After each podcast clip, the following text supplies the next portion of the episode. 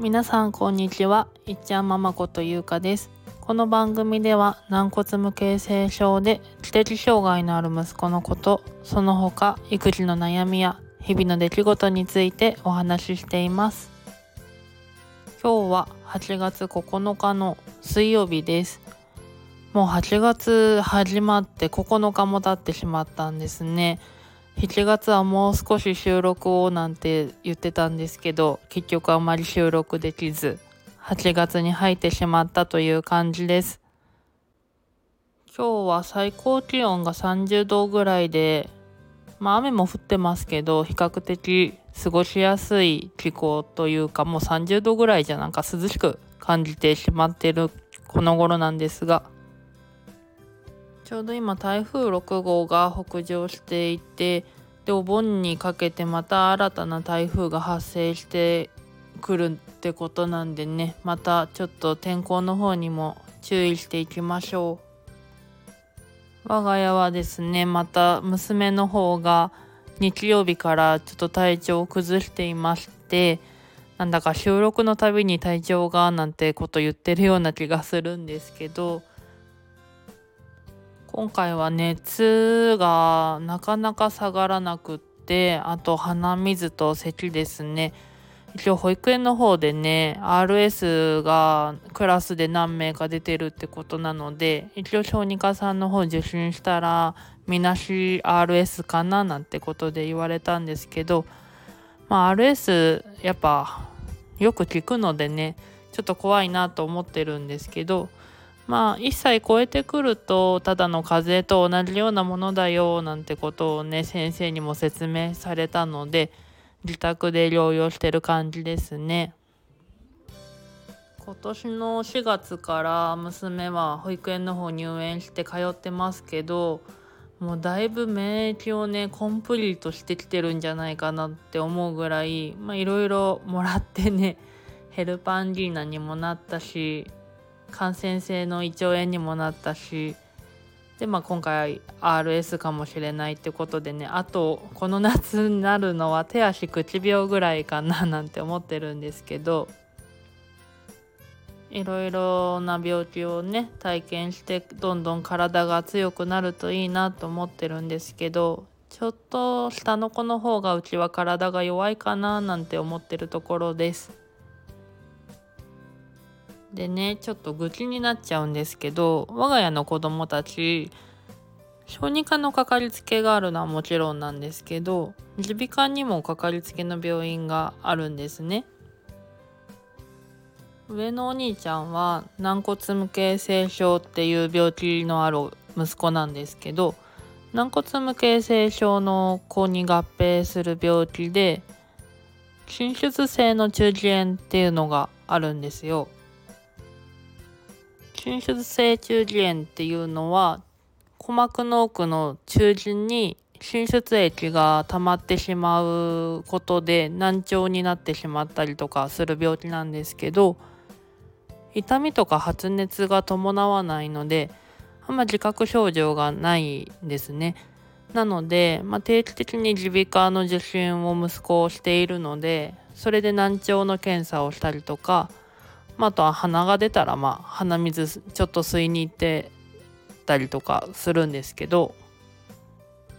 今は抜去してるんですけど前は鼓膜チューブ入れてたりもしたのでちょっと風邪ひくと耳だれがね出ちゃったりとかもして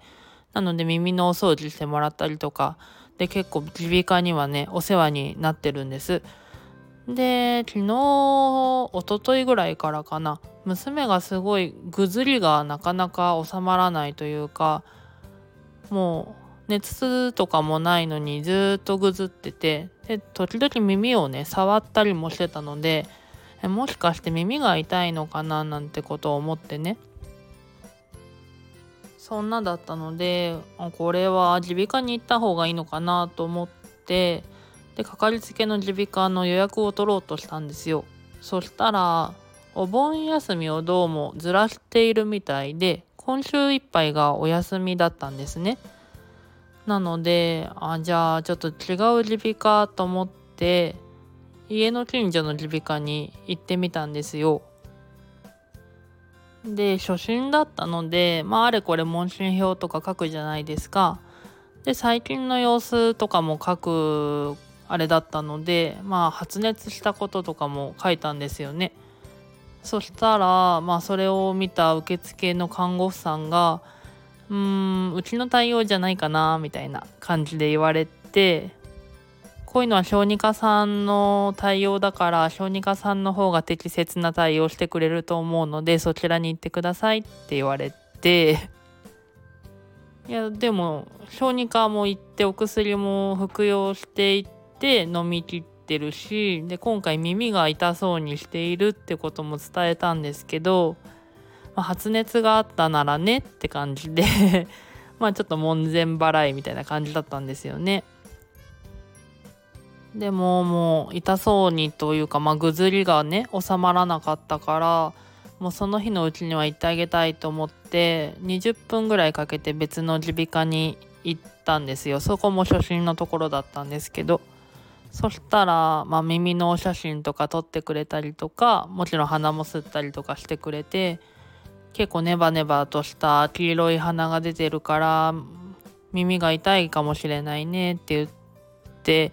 で耳の写真を見たらやっぱりちょっと急性中耳炎みたいな感じで言われて、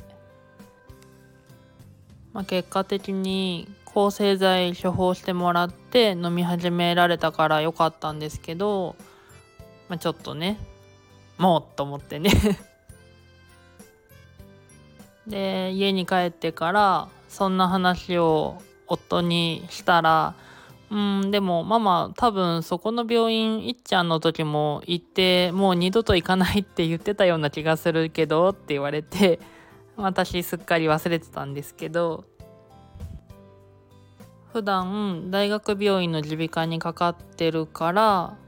もっと家の近所とかでかかりつけの耳鼻科を探したいなって思って多分行ってみたんですよ。